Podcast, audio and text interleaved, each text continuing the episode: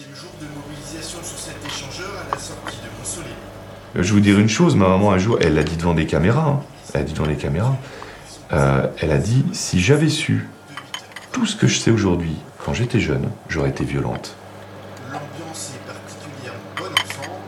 Ils sont nombreux à exprimer leur satisfaction de voir que le mouvement prend une telle ampleur et qu'il rencontre un si bon Je viens du Charolais-Brionnais, euh, Saint-Julien-de-Civry exactement. Voilà, mes parents ont acheté cette maison euh, dans le village quand j'étais tout petit et j'ai grandi là-bas.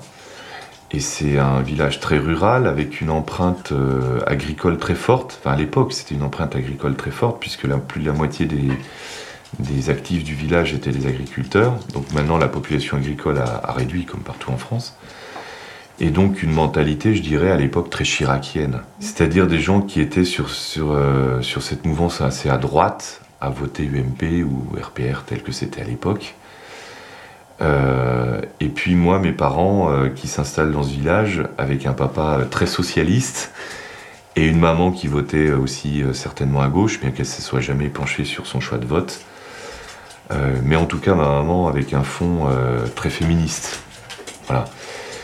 Et donc, euh, j'ai grandi, moi, au milieu des fils et filles d'agriculteurs, massivement, dans mon école, euh, avec peut-être une éducation un peu décalée par rapport à, ce que pouvaient vivre les, autres enfants chez eux euh, dans le village.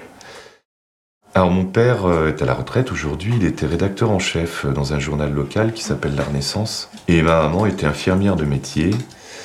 Euh, et puis ensuite, euh, ayant beaucoup d'enfants, puisqu'on était famille nombreuse, mais famille nombreuse dans les critères de l'époque, hein. elle, a, dû mettre entre parenthèses sa vie euh, professionnelle d'infirmière pour se constituer famille d'accueil. On a toujours eu une maison très très vivante par rapport à ça. Et puis nous élevés avec des enfants qui venaient de tout horizon, ce qui nous a aussi permis à travers euh, cette éducation de découvrir les autres, de découvrir d'autres milieux sociaux. Ah, Ça nous a bien forgé tous autant qu'on est les frères et sœurs. hein, sur, euh, sur cette... Maintenant on a tous cette capacité, je pense, d'écoute par rapport aux autres.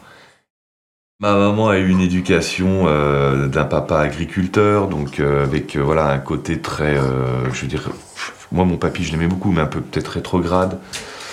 Elle refusait de porter la jupe. Elle a toujours voulu porter le pantalon et euh, c'est une femme qui s'est toujours investie énormément, euh, par exemple chez Amnesty International, euh, qui a toujours été une militante. Je n'ai pas souvenir qu'elle ait milité forcément pour un mouvement féministe, mais elle a ce fond 68 art dans l'âme et dans, dans sa façon de faire et dans sa façon de parler, qui fait que nous, on a toujours été éduqués avec le respect homme-femme, respect parité. On travaillait au début des années 2000 avec mon épouse dans le Pas-de-Calais. On est parti là-bas en se disant on n'y restera pas. Pour dire, on a quand même nos racines bourguignonnes et on reviendra un jour euh, sur nos racines. Et donc on a redéménagé du Pas-de-Calais en Bourgogne. Nous, on n'a jamais refusé, euh, je veux dire, euh, bon élève comme on nous l'apprenait à l'école.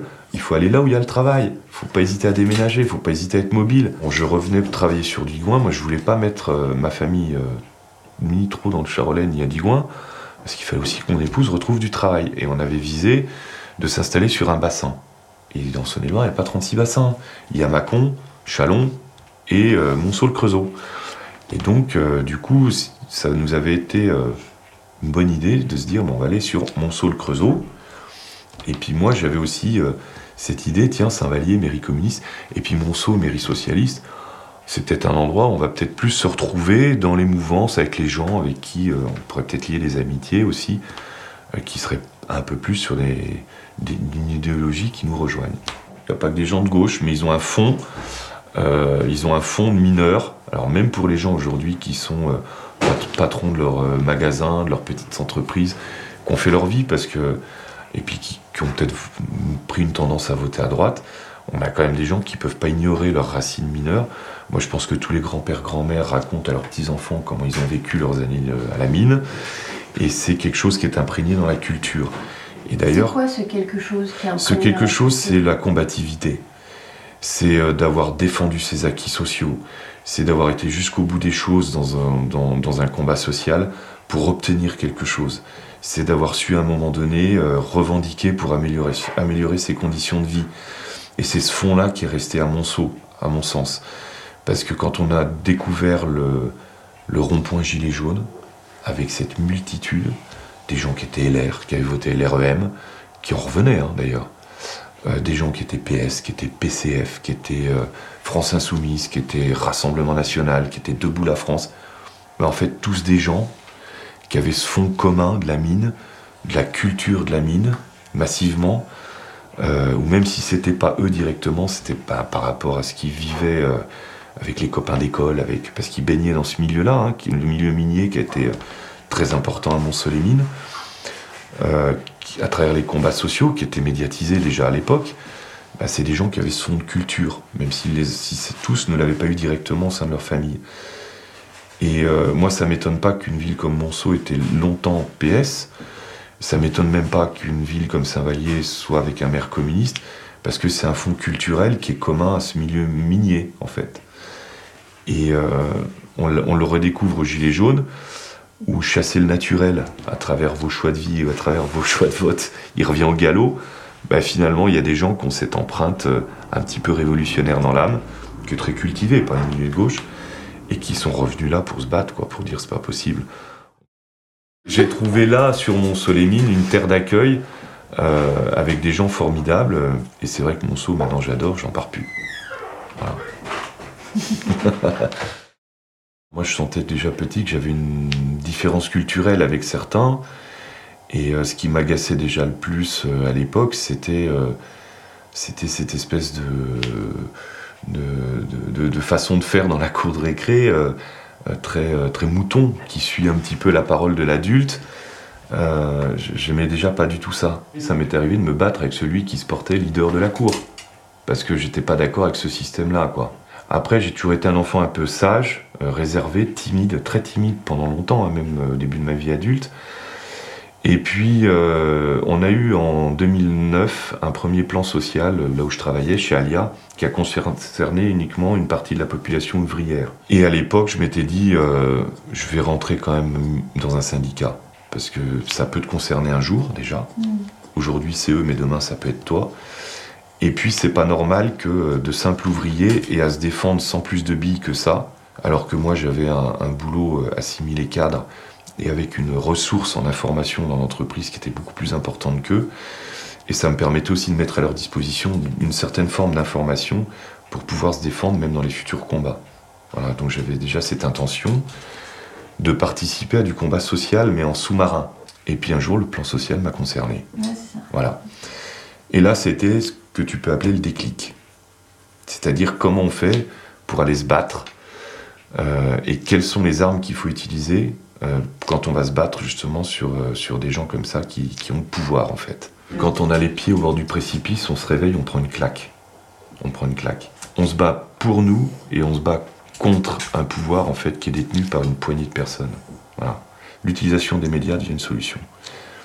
Et comme mon papa était journaliste, moi, j'ai un peu baigné dedans euh, quand j'étais petit. Euh, je voyais à peu près ce qu'il fallait faire.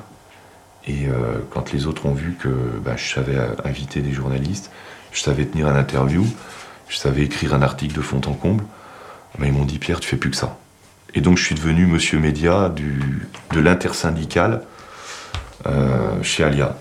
Et puis quand je suis arrivé au Gilet jaune, je leur ai dit bah, je sais faire ça, en dehors de mes compétences ou professionnelles, mais là qui ne servaient pas à grand chose, logisticien, bon, ou faire de la gestion de production chez les Gilets jaunes, c'était pas très utile. Euh, puis j'ai quelques notions juridiques maintenant, puisque j'ai repris des études en droit. C'est une notion que j'ai aussi utilisée chez les Gilets jaunes, hein, pour, euh, pour attaquer un peu les arrêtés préfectoraux au, tribunal administratif. Mais vraiment, puis ce qui me plaît dans le côté média, c'est qu'on discute, on peut exposer bien euh, le, problème et puis l'étaler devant la France entière, et puis se faire entendre, quoi. on hérite mieux quand on a un témoignage direct. On hérite beaucoup mieux. Et on l'hérite encore plus quand il est familial, ce témoignage direct. Et c'est ce qui fait un peu l'ADN de Monceau, sur ce témoignage familial de la mine. Et je pense que génération 80, euh, euh, de tous ceux qui ont encore eu l'occasion d'avoir des témoignages directs d'anciens combattants, de Jean Sida, ça nous a quelque part mieux informés que du, blog, du euh, signer une pétition sur Internet, envoyons de l'info sur les télés ça marche plus. Il y a trop d'images. Mais moi, je fais confiance à la, jeune génération d'aujourd'hui.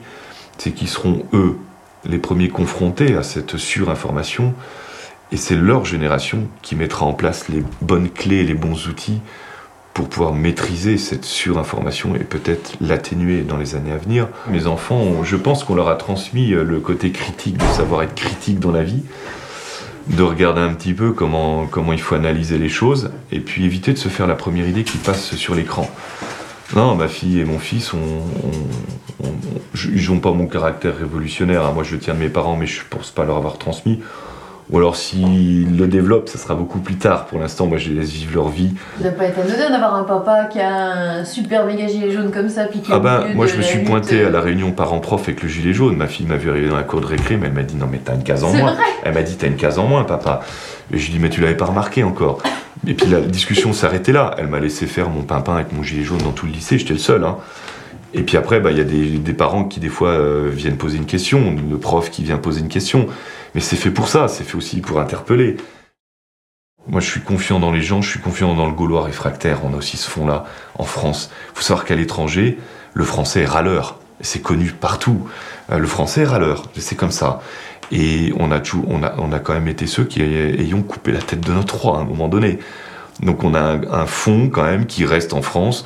Alors je ne sais pas exactement d'où il vient. Euh, peut-être que ça peut s'expliquer par l'histoire, l'ethnologie, ce qu'on veut on a ce fond-là à contester, râler, ne pas se soumettre. Et on l'a peut-être plus fortement en empreinte dans certaines zones de France, comme dans le Pas-de-Calais, comme dans le bassin moncelien, ou peut-être d'autres zones de France où on a eu des formes de contestation, des Chouans, des je sais pas quoi, et qui font des Bretons, des Corses, des, des, formes différentes, mais on a un mouvement très contestataire en France. Et je pense qu'on peut, comme disent les jeunes, faut pas nous la faire à l'envers. En France, faut pas nous la faire à l'envers.